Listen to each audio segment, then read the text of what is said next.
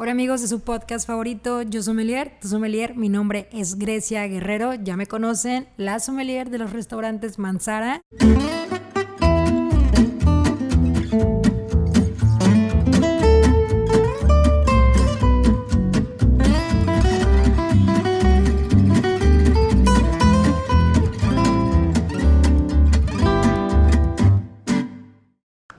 De su podcast favorito, Yo Sommelier, tu sommelier, mi nombre es Grecia Guerrero, ya me conocen, la sommelier de los restaurantes Manzara, acá en Los Mochis, Sinaloa, acá todos tienen su casa y quiero darle bienvenida a una súper invitada, yo estoy bien orgullosa como mujer, también poder invitar a otras mujeres, otras personas que están súper enfocadas, súper apasionadas de poder impulsar el mundo del vino. Y ahora nos vemos internacionales, estamos ahora acá en Argentina y nuestra invitada del día de hoy tiene como nombre Laura Sotelo. Ella es de Buenos Aires.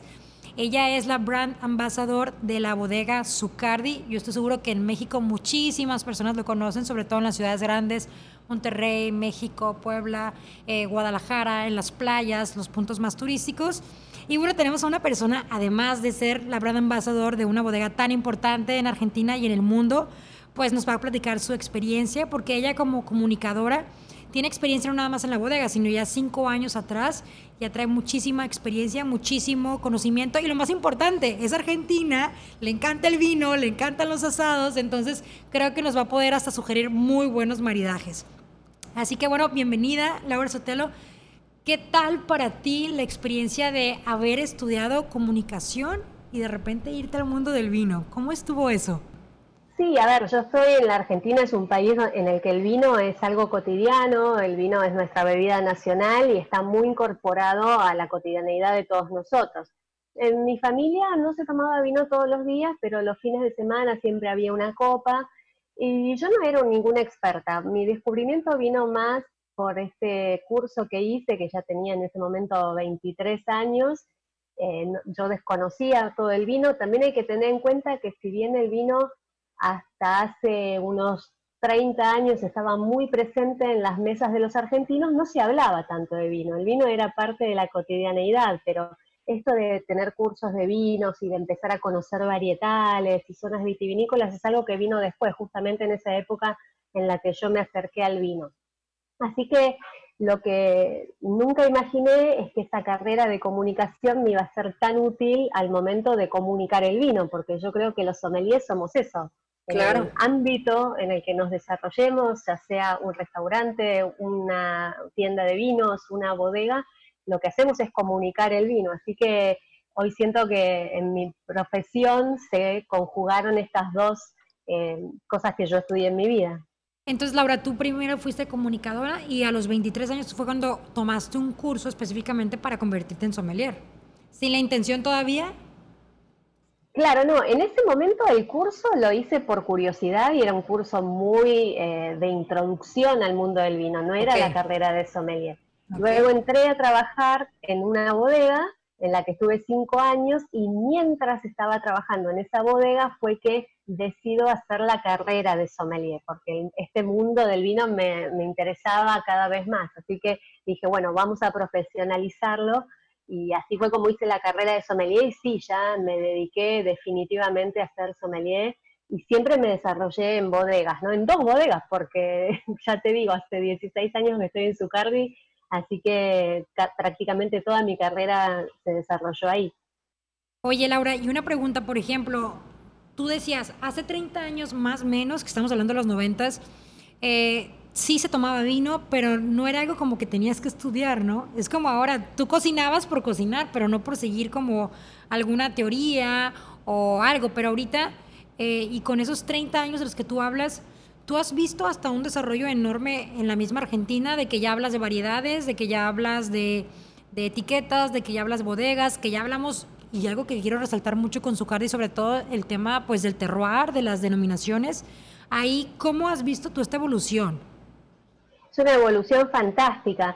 Yo no sé si en México saben que en la Argentina en los años 60 y en los años 70 se consumían 90 litros de vino por persona por año. Es una barbaridad, es muchísimo.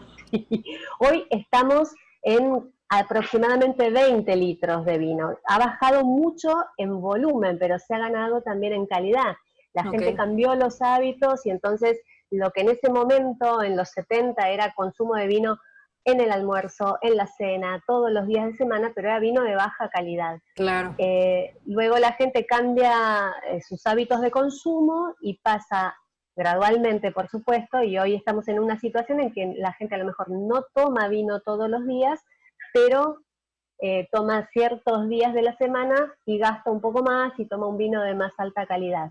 Entonces, esta fue una reconversión que se dio en la Argentina, que empezó a fines de los 80, principios de los 90, de terminar de enfocarnos debido a la caída del consumo, dejamos de enfocarnos tanto en el volumen de producción y nos enfocamos decididamente hacia la calidad. Y de allí ese camino que continúa hasta el día de hoy, en el que primero eh, se empezó a hablar cada vez más de vinos, se empezó a hablar de variedades. En Argentina antes de eso era vino blanco, vino tinto y, ya mucho más. Eh, en cambio empezamos a entender que había distintas variedades de uva, que daban distintas características a los vinos. Empezamos un camino de exportación y cuando digo empezamos hablo de, Argentina como país vitivinícola, ¿no? Empezamos a estar presente en distintos mercados del mundo y obviamente la evolución y este camino que se fue transitando eh, hoy está atravesando por un momento de que ya empezamos a reconocer diferentes zonas, diferentes terroirs para distintas variedades también. Entonces hoy estamos en un nivel un poquito más sofisticado, si se puede decir así, en la comunicación y sobre todo para las altas gamas de vino, en los que solamente no hablamos de variedad, sino que empezamos a hablar de ciertas variedades, cómo se comportan en distintos lugares, y como vos muy bien decías, en eso estamos en Zucardi, ¿no? O sea, la tercera generación de la familia Zucardi, que está representada por Sebastián, Sebastián Zucardi, em, ha puesto el foco muy fuertemente en esta diferenciación de terroir y en conocer muy bien los lugares donde cultivamos y las diferencias que hay entre esos lugares que después vemos en los vinos. Oye Laura, acabas de tocar algo bien importante y si quieres vamos a empezar a meternos al tema de ya tu trabajo, ya dentro de la bodega Zucardi.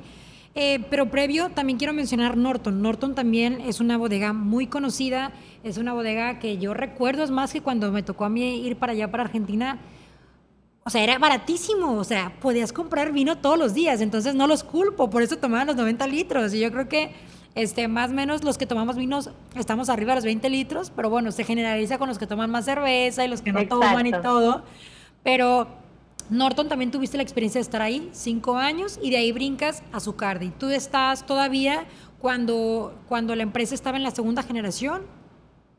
Sí, correcto. Cuando, o sea, la empresa eh, la fundó el ingeniero Alberto Zucardi hace más de 60 años la continúa su hijo José Alberto Zucardi, quien todavía hoy es el director de la compañía, y se incorpora en esos años en los que yo comencé a trabajar en la compañía, también se incorporó oficialmente, porque siempre estuvo relacionado, Sebastián Zucardi, que es la tercera generación, pero eh, su papá José sigue como director.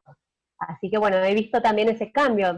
Cuando yo entré a la empresa no se hablaba del Valle de Uco, que es la zona donde hoy estamos cultivando, ni tampoco se mencionaba tanto el terroir, o sea que fui como testigo de esa evolución. Fuiste viendo la evolución. Exacto, y, y por ejemplo, tú entraste hace 16 años y en ese momento, es que bueno, para mí también es, es bien importante como entender eh, la idea de yo visionario, y uno escucha normalmente hablar a los directores, ¿no? O a los dueños de empresa decir de que no, es que en cinco años vamos a hacer esto y en diez años vamos a hacer esto. Tú hace 16 años, una chava este, que era comunicación, que amaba el vino, que era, pues es parte prácticamente de tu cultura. ¿Cómo dices, claro, te compro perfectamente la idea y me quedo y le echo todos los kilos para hacer que Zucardi pues se vuelva la compañía tan grande que es? ¿Cómo fuiste viendo este crecimiento? Y para ti, ya como profesional, pues qué satisfacción tiene el realmente ya estar en una empresa tan importante a nivel, a nivel mundial, o sea, ya, ya no es nacional, a nivel mundial. Sabes que es muy importante, Grecia, también em, ver cómo la familia es el gran, la familia Zucardi es el gran motor de todo esto, porque em, mi rol en la empresa, si bien siempre fui la sommelier, fue cambiando, pero fue cambiando también de la mano de los cambios que hubo en la compañía y de la, la, búsqueda permanente. Son una familia que está permanentemente en búsqueda, no se quedan eh, quietos, no están, no se duermen sobre los laureles, no es que dicen esta es una fórmula exitosa y aquí llegamos y con esto nos quedamos, sino que está en su espíritu siempre ir más allá y ver qué más se puede hacer. Entonces, eh, es muy emocionante ser sommelier de estos vinos porque uno también ha ido evolucionando y ha visto este cambio y no sé, hace 10 años yo hablaba de Malbec y de métodos de elaboración y hoy hablo menos de la variedad y más de los lugares eh, de donde provienen las uvas. Y esto tiene que ver con este empuje que la familia Zucardi tiene que hace que siempre estén un pasito más adelante, que busquen nuevas formas de, relacionarse con el vino y, eso lo vuelve muy motivador, porque a mí cuando digo que hace 16 años que estoy en la empresa, lo, digo y me escucho y no lo puedo creer, porque digo, ¿en qué momento pasaron estos 16 años? Es como haber estado en tres bodegas distintas, porque cada eh, ha tenido distintas etapas muy diferentes entre sí. Por eso digo, es muy motivador y también eh, hace que uno crezca como profesional. Oye, Laura, y por ejemplo, para las personas que, que, no son sommeliers, para las personas en México que apenas nos están escuchando, que digo, dato curioso, está bien importante la estadística del podcast, pero hay gente que nos escucha la mitad de Estados Unidos y, este, y los otros 40, 10 es México y el resto de, de acá de Latinoamérica pero muchos de ellos pues no conocen realmente el tema de las regiones eh, o dónde se encuentra ubicada la bodega. Más o menos cuéntanos de lo que es el, Wine Map de Argentina y dónde estamos ya como Zucardi. Bien, nosotros estamos en Mendoza, que es la provincia vitivinícola más importante en términos de cantidad y de historia también. En Mendoza está en el centro del país a nivel de latitud, bien hacia el oeste, al pie de la cordillera de los Andes tenemos Mendoza, la cordillera y del otro lado está Chile. O sea, estamos muy lejos del Océano Atlántico y estamos aislados de la influencia marítima del Océano Pacífico porque justamente toda la influencia, los aires que vienen del Océano Pacífico chocan en la cordillera y descargan su humedad en forma de lluvia, pero del lado de Chile. Así que Mendoza es un desierto, como casi toda la franja oeste del país, Em, no tenemos influencia marítima, es un clima seco, es un clima continental. Y después em, podemos ir achicando Mendoza en subzonas. Y hoy nosotros, eh, la bodega Zucardi Valle de Uco está justamente en ese lugar que se llama, es un valle, que es el Valle de Uco, que es de las zonas vitivinícolas de Mendoza, la que está más cerca de la cordillera de los Andes, la que está pegada al pie de la montaña. Y tengo abierto el mapa. ah, muy bien. Este, esto hace que esté a una altitud mayor, porque pensemos que cuando uno está cerca de la montaña, no termina la montaña en una pared que hace un ángulo de 90 grados y comienza una planicie, sino que cercanía en la hacia la montaña implica mayor altitud. Ya más cerca, bien, más cerca vamos de la montaña, más alto estamos. Y al estar más altos, y esta es la característica del Valle de Uco, una altitud que en sí misma no significa calidad, pero lo que obtenemos es un clima con temperaturas más frías. Porque, como todos saben, nos vamos más arriba de la montaña, desciende la temperatura. Y esto es importante porque en, en, una provincia como Mendoza, con un clima desértico que tiende a tener temperaturas bastante altas, lograr un entorno un poco más frío que se da en altura nos permite tener uvas que llegan a buenos niveles de madurez, es decir, vamos a tener vinos con buen nivel de alcohol, pero a la vez no van a perder su acidez natural. Entonces, esto traducido al español significa vinos con más frescura, vinos que no saturan el paladar, que no son no se perciben tan alcohólicos, por más que lo sean, porque están mejor compensados con la acidez, y vinos que uno puede disfrutar en distintas circunstancias sin cansarse y sin saturar el paladar, como te decía. Esta es la característica como más general del Valle de Uco. Luego el Valle de Uco se puede a su vez subdividir, porque es exacto, en distintos lugares con distintas altitudes, distintos tipos de suelo, distintas temperaturas, y entonces podemos encontrar eh, a lo mejor Malbec plantado en todo el Valle de Uco, pero voy a tener vinos muy diferentes entre sí porque siempre cambia algo en la configuración de ese lugar. Y por ejemplo, Laura, eh, y qué, chistoso que le dijiste, y ahora en español, ¿no? Porque sí, obviamente como sommelier la, la, la parte técnica, ¿no? Pero sí, lo que tú hablas, entre nosotros tenemos esta barrera natural, que son los Andes, esta barrera natural impide que los vientos fríos, que las lluvias que vengan del Pacífico nos caigan a este lado. Eh, entonces, gracias a esa barrera natural, nosotros tenemos del otro lado pues un desierto, ¿no? Tenemos esta este lugar con no tanta agua tal vez, pero donde ahorita a lo mejor nos puedes hablar un poquito más de temas de cómo, cómo ustedes eh, manejan el tema de la enología o de la agricultura. Y hay algo bien interesante, y fíjate que yo recuerdo en las clases que hemos tomado, tú sabes, cuando te hablan de, de, de cartas a ciegas, en un taller que tomamos de la CORT, eh, ellos te explicaban que Argentina precisamente tiene ese misterio, porque tienes eh, acidez, acidez muy buena por la altitud en la que se encuentran, pero tienes frutalidad muy buena y tienes muy buen eh, nivel alcohólico y entonces tienes esas notas bien maduras, bien ricas de fruto rojo, de frutos este, negros y el paso luego ligero por barriga que le dan o, también esta innovación y toda la tecnología que ustedes manejan, vamos a decir tecnología, aunque, aunque a lo mejor no lo ven así, eh, en tema de los huevos de concreto y permiten que pareciera un vino arreglado, ¿no? Dices, ¿cómo puede tener todo? O sea, ¿cómo puedes tener acidez y frutalidad y sabor y alcohol y aparte taninos dulces? Entonces, esa es la magia, creo yo, de los terroir tan, tan bendecidos, porque ese es un tema ya de, de, mano de Dios, ¿no? Diríamos. Y ahí en el tema del Valle de Uco, cuéntame más o menos, si yo cierro los ojos y, trato de, de estar allá, ¿Cómo es que ustedes tienen las, el tema de conducción? Eh, ¿Cómo es que allá es el frío? ¿Llega a ser muy severo el, el, invierno? ¿Cómo es el verano? O sea, para yo tratar de, de sentir que estoy allá en el Valle de Uco con su cardi.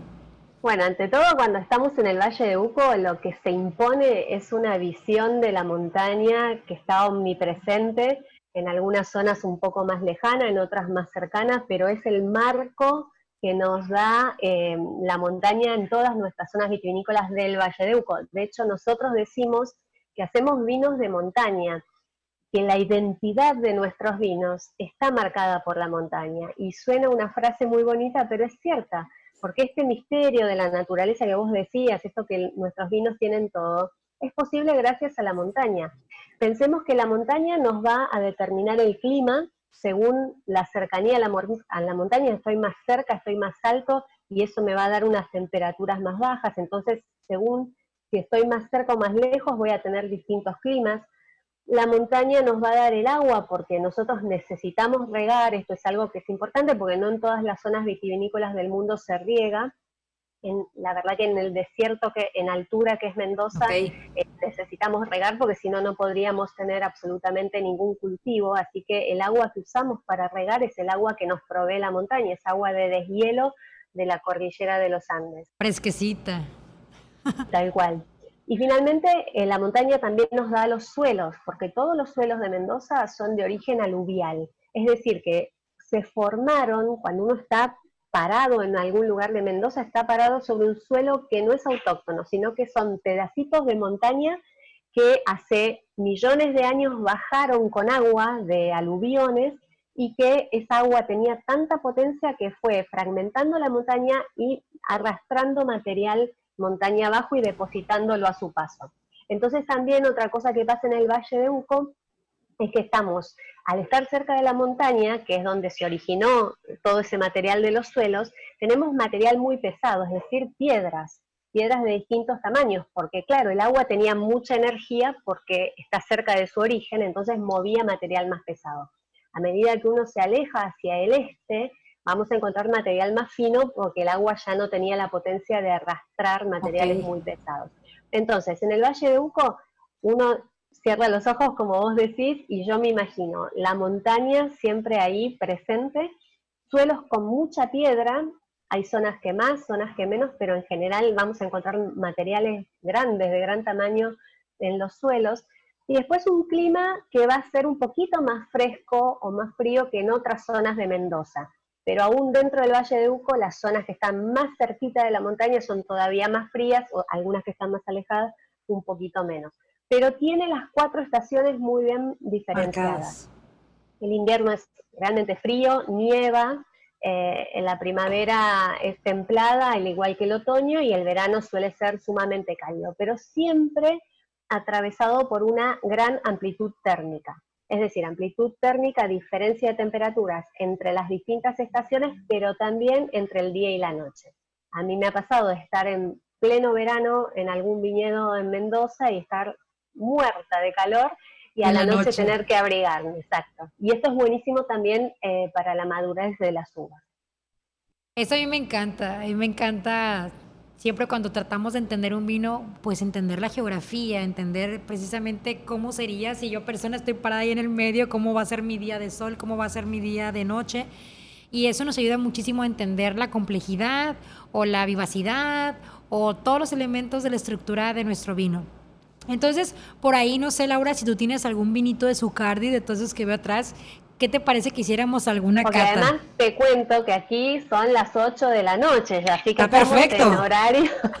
Acá tengo el Zucardi Q Malbec cosecha 2017. Oye, me encanta, me encanta. Pues yo también tengo eh, el mismo Zucardi Q. A mí me llegó una añada un poquito atrás, pero la verdad, bueno, 2016, pero la verdad es que se ve súper, súper vivo. Nada más y antes de preguntarte sobre las etiquetas, ¿no? Porque tienen diferentes líneas. Aquí está la montaña, la etiqueta precisamente de la que tú hablas.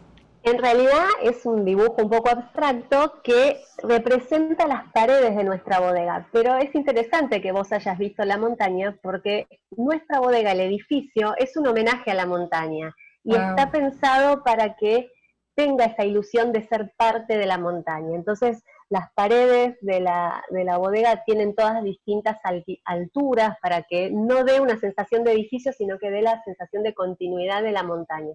Hay que imaginar que está nuestra bodega y detrás, como telón de fondo, está la cordillera inmensa este, y la montaña, perdón, la bodega le rinde homenaje a esa montaña. Qué interesante porque no llegas y te impones con tu arquitectura o con edificios raros, sino que dices, yo te respeto montaña, me pongo a un ladito de ti y formo parte de tu mismo escenario. Qué, qué padre. Exacto, y del paisaje, porque el paisaje también es parte del terroir y es parte de la identidad del lugar, así que queríamos un, un edificio que, que reflejara todo eso y no que eh, fuera disruptivo con el paisaje. Así es, no, y sobre todo yo creo que en el tema de la, de la enología, del tema de hacer vino, ese, ese punto que tocas como de respeto, ¿no? A la naturaleza, de respeto al, al fruto, y obviamente es lo que ellos van a buscar al momento de hacer el vino, ¿no? Que, que la expresión de, del Valle de Uco, y en este caso específicamente de, de Vistaflores y de Altamira, pues sea lo que se muestre en el vino, ¿correcto? ¿Qué te parece que catamos? Eh, totalmente, ese, ese vino es, es así, o sea, esta es una línea, Zucardicú, que existe hace 20 años y no siempre hablamos de estas cosas y no siempre estos, estos vinos se hicieron con uva del Valle de Uco. Fueron cambiando en los últimos años, se fue mudando el origen de las uvas y hoy lo hacemos con uva del Valle de Uco. Entonces también ha ido cambiando el estilo. Hoy lo que encontramos, como vos bien decías, es un Malbec súper típico, pero tiene la mitad de la uva proviene de un lugar del valle que se llama Vistaflores y la otra mitad de Paraje Altamira, que es donde está nuestra bodega. Entonces vamos a encontrar, no sé vos, decime qué te parece, pero creo que ante todo siempre está la fruta, pero es una fruta súper fresca, no, tratamos de no sobrepasar un punto de madurez, no trabajamos con sobremadurez porque tratamos de evitar todo lo que en el vino puede hacer que se estandarice o que se homogeneice o que se parezcan unos a otros. Entonces, si cosechamos la uva sobre madura, vamos a tener en todos los vinos, independientemente de la variedad y de la zona, un punto de fruta muy madura en la nariz que tratamos de evitar.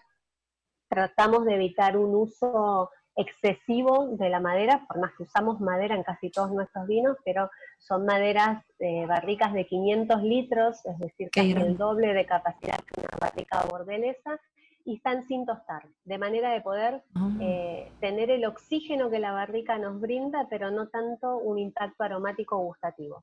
Así que en el caso de este Malbec, la, digamos, el, el porcentaje de paraje Altamira nos va a dar, vos decime si lo encontrás, una fruta muy fresca en la mm. nariz y en la boca nos va a dar una acidez bastante marcada y textura, una textura como de pizza o como algo rugoso que no son los taninos, sino que se siente sobre el centro de la lengua.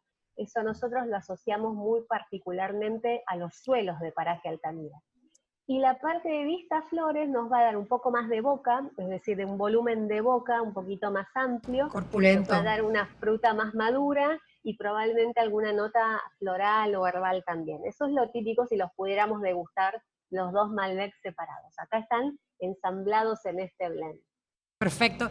A mí, ¿sabes qué me gusta para empezar? Eh, hay veces que, al, que a lo mejor yo a la parte visual no le pongo mucha atención, ¿no? Y a veces hacemos eso los sommeliers, nos vamos a la nariz, nariz, nariz, ¿no? Pero me encanta el color este como, como muy vivo, este violeta profundo, eh, bien, bien marcadito. Y de hecho sí pudiéramos decir que, que, que el Malbec sí tiene como una, un color distintivo. O sea, más o menos siempre encontramos este violeta.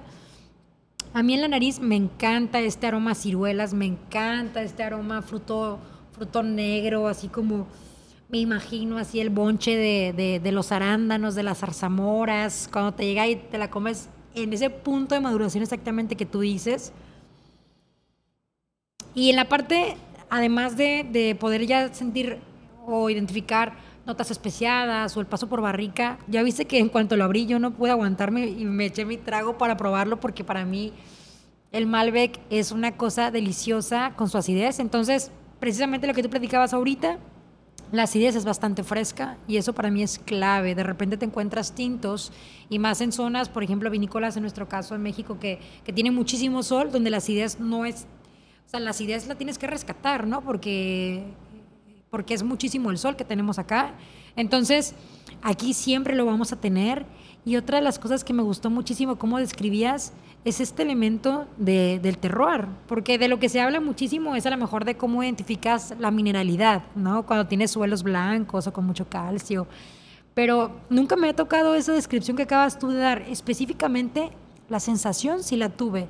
Ahora, el suelo específico de ahí, ¿cómo lo puedo yo, cómo lo podemos eh, llamar o cómo le llamamos a esa sensación?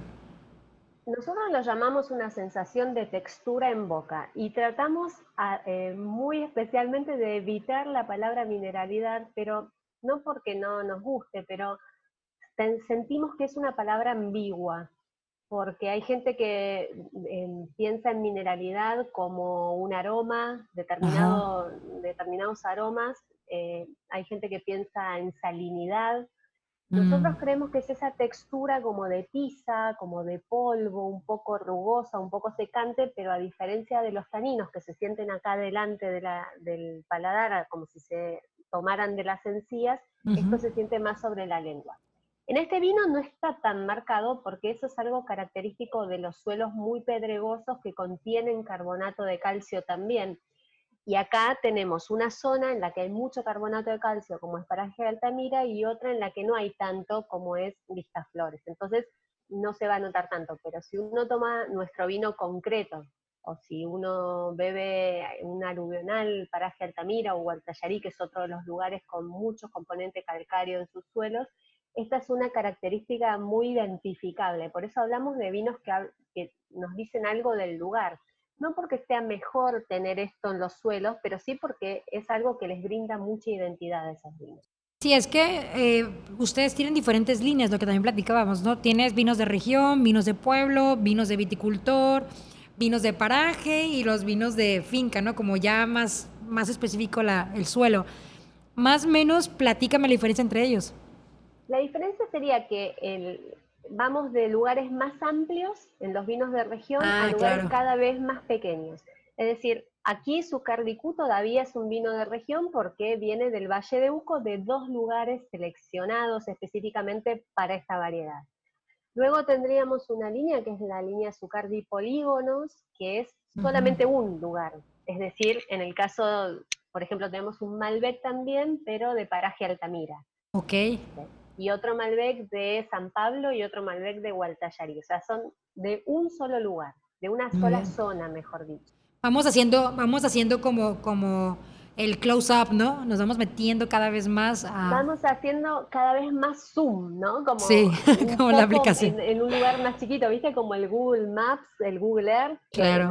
vos te podés ir acercando, bueno, te vas acercando cada vez más. Después tenemos los vinos de paraje, que es también de una sola zona, pero de sectores más específicos dentro de esa zona. Llegamos al vino de finca, que es el vino de uva que proviene de un solo viñedo, tu mm. límite es ese viñedo. Nuestro cló. Exactamente. Y después tenemos los vinos de parcela, que son los vinos que dentro de un mismo viñedo provienen de sectores de suelo diferenciados, porque algo que caracteriza mucho a Paraje Altamira también es que no solo que hay mucha piedra en sus suelos, pero sino que la distribución de esa piedra es muy heterogénea. Entonces, en muy pocos metros de distancia podemos tener la piedra muy cerca de la superficie o a dos metros de profundidad. Y eso nos va a dar diferencias en los vinos también y nos permite diferenciar distintas pequeñas parcelas y la cosecha de esas fincas, de ese viñedo, se hace toda por tipo de suelo. Es decir, en una misma hilera de viñedos en Paraje Altamira podemos tener varios tipos de suelo y podemos tener distintos momentos de cosecha para ese tipo de suelo, porque el tipo de suelo con más piedra va a madurar antes que el tipo de suelo con la piedra a mayor profundidad y a veces hay unas diferencias de 10, 15 días entre uno y otro. Y están distantes. Y son vecinos. 7 metros. Sí. Qué increíble, qué increíble cómo, y obviamente eso ha sido eh, la observación con el paso del tiempo. Y aquí entra otro elemento que a lo mejor mucha gente no lo entiende en otras industrias, pero tú con la experiencia y el conocimiento que tienes de esta bodega, te, vas dando cuenta cómo cada año importa, ¿no? O sea, cada año te vas dando cuenta de tres hileras que son magníficas, que te generan una uva que la cuarta no, y empiezas a hacer todo este método científico, ¿no? De observación, de probarlos, y el elemento tiempo, cómo, cómo influye. Otra... Lo que vos decís, perdóname, es tan cierto, Grecia, porque cuando nosotros llegamos al Valle de Uco, eh, no teníamos, o sea, teníamos experiencia vinificando uva del Valle de Uco que le comprábamos a algunos productores, pero cuando plantamos nuestros viñedos allí, no teníamos mucha conciencia de cómo era el Valle de Uco, no sabíamos que bajo la superficie estaba esta enorme heterogeneidad y nos fuimos dando cuenta sobre la marcha con el recorrer ese camino. Nos pasaba que venía la vendimia y en, una misma hilera del viñedo de la misma variedad teníamos una uva que estaba madura y caminábamos 7 metros y teníamos otra uva que faltaban 15 días para ser cosechada. Entonces ahí dijimos, bueno, el clima no cambia en 7 metros, vamos a ver qué está pasando bajo la superficie. Y ahí empezamos a estudiar el suelo y ahí nos dimos cuenta de estas diferencias. Bueno, y así se fue, eh, fuimos caminando y conociendo cada vez más el Valle de Buco. Qué importante, estamos medio románticas, ¿no? A lo mejor mucha gente dice como que, ay, el tiempo y la montaña, pero todo eso suma, suma muchísimo. También hay algo importante. Eh, obviamente en Malbec es la, la uva, vamos a decir, insignia, ¿no? La bandera de, Argentina en tema de vino. También hay una que a mí en lo personal me encanta y es la Cabernet Sauvignon, al igual que la Bonarda, que mucha gente no conoce, y en el caso de los blancas, la Torrontés. Ustedes manejan varias variedades, ¿correcto? Sí, correcto. Em, Hoy estamos muy enfocados en las variedades que son transparentes al lugar, es decir, que te permiten mostrar muy bien cada uno de los lugares.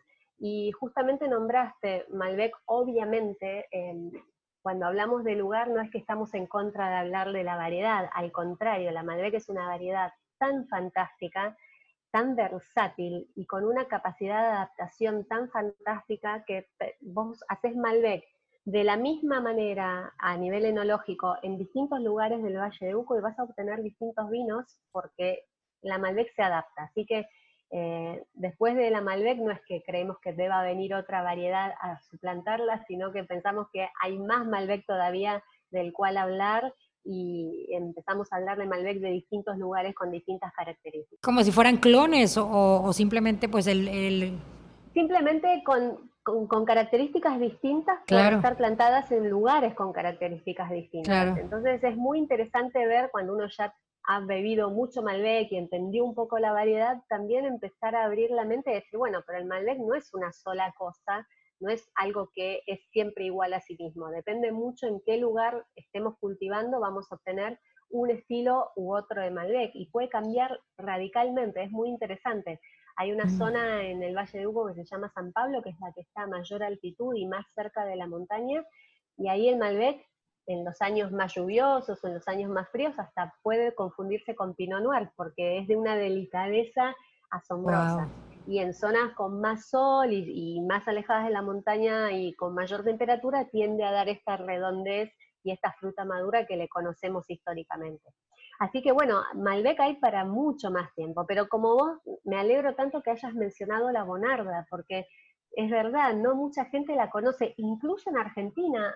¿Ah, sí? argentino, sí, el argentino no, no está tan familiarizado con la Bonarda, y sin embargo es la segunda variedad tinta más plantada después del Malbec, y es una variedad con una identidad muy mm. ligada a nuestra historia vitivinícola como país. Es una variedad que ingresó de Europa, que estuvo presente eh, antes de que diferenciáramos variedades, estuvo presente seguramente en todos los vinos porque se la usaba mucho para blend. Y hoy es una variedad que nos da muchas satisfacciones y que prácticamente no se la encuentra en otros lugares del mundo. Hay algo en Australia, hay algo en Estados Unidos, creo que hay algo en Chile, pero el, país que tiene la mayor superficie plantada y cultivada de bonarda es la Argentina, así que es una linda variedad como para empezar a hablar de identidad del vino argentino. Y, diferencia, perdón, y a diferencia de, del Malbec, para que la gente ya más o menos lo vaya ubicando, ¿cómo sería? ¿Cuál diferencia tendría entre un Malbec y un Bonarda? Son bastante parecidas, pero la gran diferencia tiene que ver con que la Bonarda tiene naturalmente una acidez un poquito más alta y menos tanino. Entonces, siempre va a ser muy amable. Es una variedad que yo aconsejo a mm. la gente que está empezando en el mundo del vino o en el mundo del vino tinto, porque es una variedad realmente delicada y súper amable, pero tiene enorme cantidad de color también, al igual que el Malbec. Da unos vinos que pueden llegar a ser negros de tan oscuros, eh, muy frutada en la nariz, con una fruta muy eh, característica. Bueno, al Malbec se lo suele identificar con la ciruela, la Bonarda iríamos por el lado de la cereza, Sabemos que todo esto son aproximaciones, ¿no? Pero como para hacer una diferencia. Pero la mayor diferencia tiene que ver con el tanino. La, la bonarda siempre tiene unos taninos muy, muy suaves, entonces esto la hace adaptable y versátil también para combinar con distintas comidas y distintas situaciones. Laura, fíjate que te, hice la pregunta a propósito en el aspecto de que mucha gente, te platico aquí en México, llega y te dice, ay, mira, yo apenas voy empezando, tráeme algo más suave, eh, entre un Merlot un Malbec joven, pero también aquí en México eh, se importa el Zucardi y Bonarda, entonces es una etiqueta que puedes llegar preguntando por ella y para cuando vienes con una mesa de gente que a lo mejor apenas va empezando en el mundo del tinto, puede ser una muy buena opción. Estamos totalmente de acuerdo y es la, forma en la que a mí me gusta presentarla, porque realmente quien entiende de vinos va a, le va a gustar esa etiqueta que tenemos dos Bonardas, el Zucardi Serie A y el Ema Zucardi Bonarda en un nivel un poquito más arriba. Pero quien entiende de vinos va a apreciar que esos vinos están bien hechos, que tienen su complejidad, que tienen la fruta, la acidez en su lugar justo. Y quien no entiende tanto de vinos la va a disfrutar sin eh, complicaciones, porque son realmente da vinos muy, muy amables. ¿Y en cuanto al torrontés? Bueno, Torrontés nosotros tenemos un vino que es el Zucardi Seria Torrontés. La Torrontés es la variedad eh, emblemática blanca de la Argentina, así como el Malbec lo es eh, en tintas, pero la zona de producción, la región de producción más eh, representativa y la que mejor calidad de Torrontés da no es Mendoza, sino que es la provincia de Salta, que está en el noroeste del país. Ok casi en el límite con Bolivia, no tan cerca, pero para que la gente se ubique. Nosotros, de hecho, el torrontés que tenemos es un torrontés que la uva está en Salta. Es el único vino de toda la bodega que nosotros elaboramos con uva que no es de Mendoza, sino que le compramos a un productor de Salta, lo vinificamos en Mendoza, pero el origen sigue siendo Salta, porque en, ese, en esa línea, su cereal, lo que intentamos es mostrar las distintas regiones vitivinícolas de la Argentina a través de sus mm. variedades más representativas pero es una variedad que también ha tenido una evolución, siempre se la identificaba con el vino de mesa, con el vino de gran producción, y muchos consumidores al principio decían, los que se volcaron al vino de, alta calidad decían, no, la torrontés es una variedad menor. Y hoy eh, también se está elaborando con una elegancia que se le desconocía Así que es, lindo, es, interesante probar las variedades representativas de cada país. Así que si uno habla de Argentina, tiene que probar Torrontés. Oye, Laura, te voy a platicar que yo estoy bien emocionada.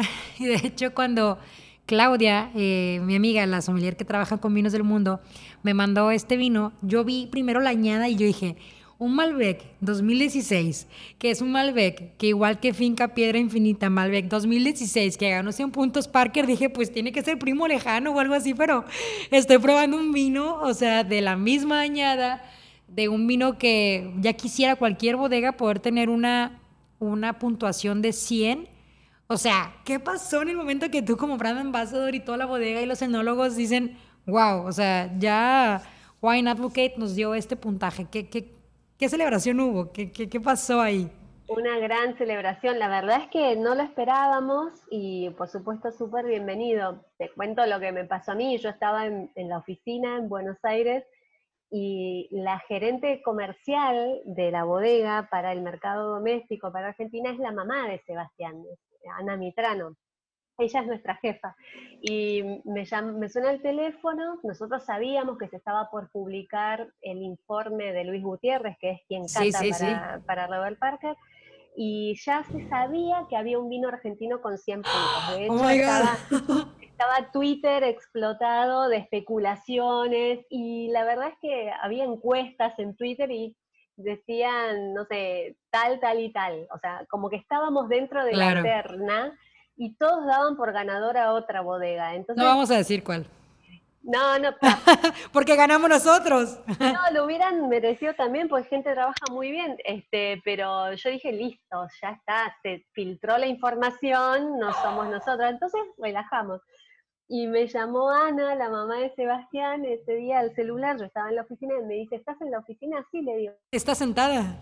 Claro, me, con quien estés, abrí una botella y brinden porque tenemos 100 puntos de Parker para la chica tiene infinita. Y bueno, una explosión. Y pocos días después estuve en Mendoza y probé el vino. Hoy ya está, porque en ese momento no estaba en el mercado. Estamos hablando de que los 100 puntos se publicaron eh, a fines de octubre del año pasado.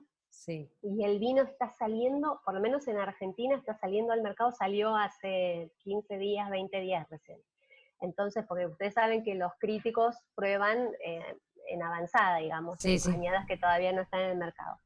Eh, y nada, desde ese momento fue consultas de clientes, de consumidores, no pararon de preguntar sobre el vino. La verdad es que es un, vinazo, como decimos acá en Argentina. El Finca Piedra Infinita es uno de esos vinos de viñedo que te decía, que viene solamente de ese viñedo donde está la bodega. Eh, es un Malbec y tiene como característica esto de reflejar muy fielmente este lugar que es el Paraje Altamira y muy precisamente la finca Piedra Infinita. Es un gran vino todos los años, estamos hablando de un vino que en años anteriores tuvo 96, 97, 98 puntos, pero bueno, los 100 son como la noticia, ¿verdad? Claro, y es que te voy a decir por qué, porque obviamente yo investigo y a mí me encantó cuando yo leí esta crítica de Luis Gutiérrez y que decía, ha alcanzado un nivel de precisión estratosférico.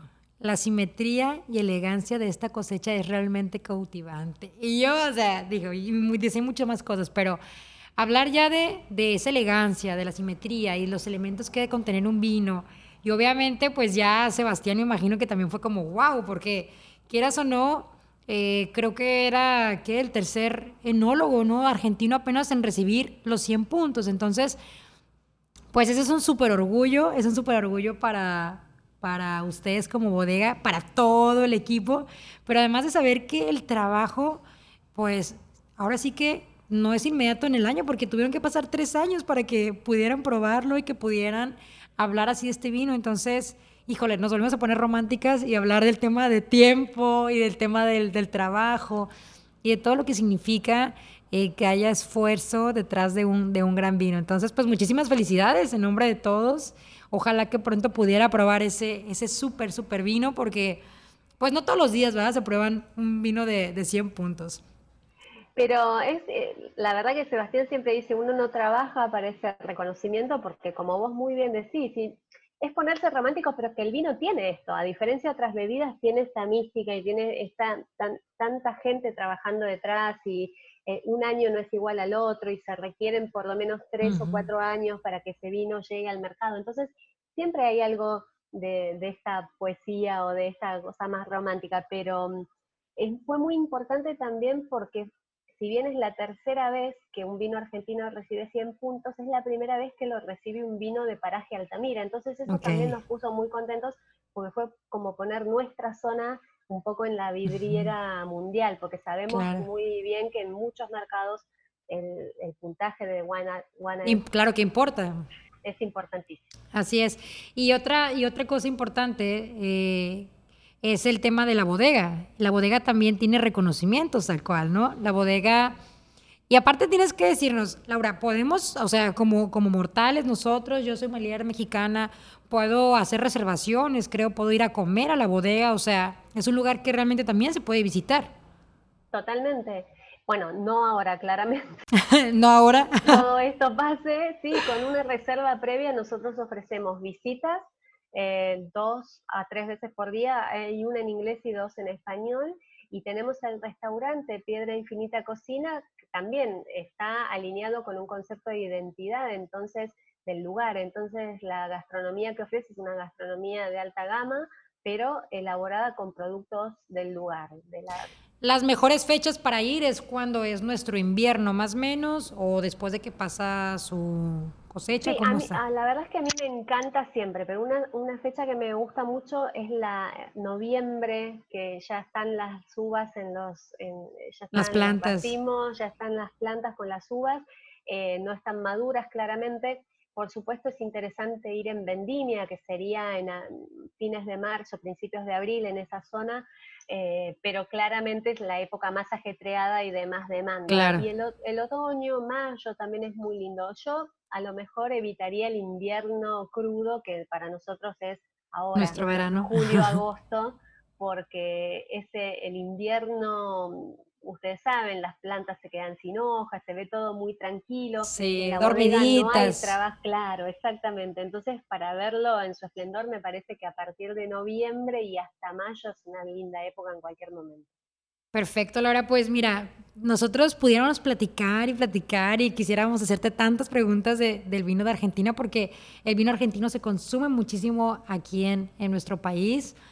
Eh, algo importante también es que el 17 de abril se celebra el Día de Malbec, entonces hay que estar listos el próximo año, o sea, a principios de abril, para todas las festividades y, eventos que hacen también aquí la Wines of Argentina en México. A ver qué nos armamos nosotros por aquí y también para, para hacerlo en línea.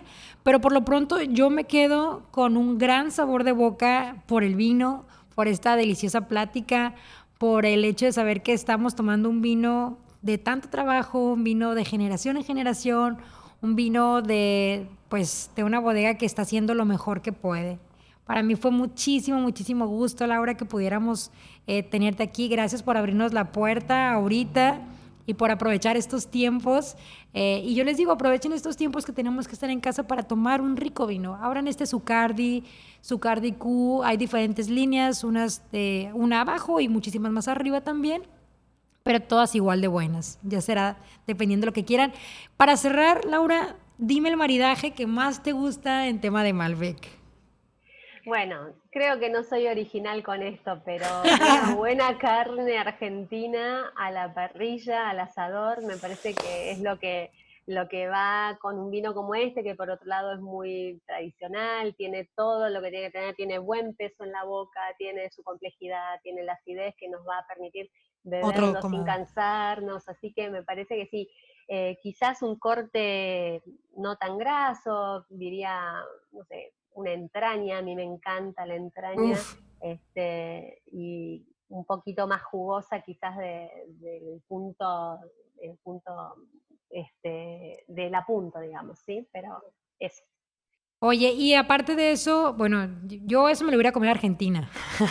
esa, esa delicia que me dijo, vas a ver más rico allá, estoy segura de aparte. pasás por Buenos Aires, yo te recibo, te vamos a comer juntas y después te vas a Mendoza, tenés que conocer la bodega. Hecho, hecho. Ojalá y si Dios quiera que, que, el próximo año podamos hacer ese viaje para allá. Pero por lo pronto, ¿dónde los podemos seguir? ¿Dónde podemos ver sus noticias? Bueno, nuestro Instagram, que está muy activo ahora, que es Zucardi Wines, no, perdón, Zucardi Valle de Uco, Sí. Y después el Twitter que es Zucardi Wines y la página web que también es zucardywines.com. Perfecto, pues entonces estamos súper, súper ya enterados de lo que es la bodega Zucardi. Ya estamos probando esta delicia de Zucardi Q, que a mí me encantó el 2016 y ya más con eso de que es hermano de, de nuestros 100 puntos. además está también ahí, proviene de Altamira, la mitad del vino, así que está Así es. Así que si no queremos eh, gastar ahorita en el otro, o más bien yo creo que seguramente ya está agotado, pues esta es una súper, súper opción. Muchísimas gracias, Laura. Ahora sí que disfrutamos muchísimo esto. Vamos a seguir en contacto y este y vamos a seguir inmediatamente ya sus cuentas. Y bueno, vamos a brindar, ¿te parece? Tú te quedas ya cenando rico y yo me quedo aquí pues disfrutando de este vino. La previa. Y bueno, decimos yo sommelier, tú sommelier. Muchísimas gracias, Laura. Un abrazo hasta Buenos Aires. Bye bye. viva México. Gracias.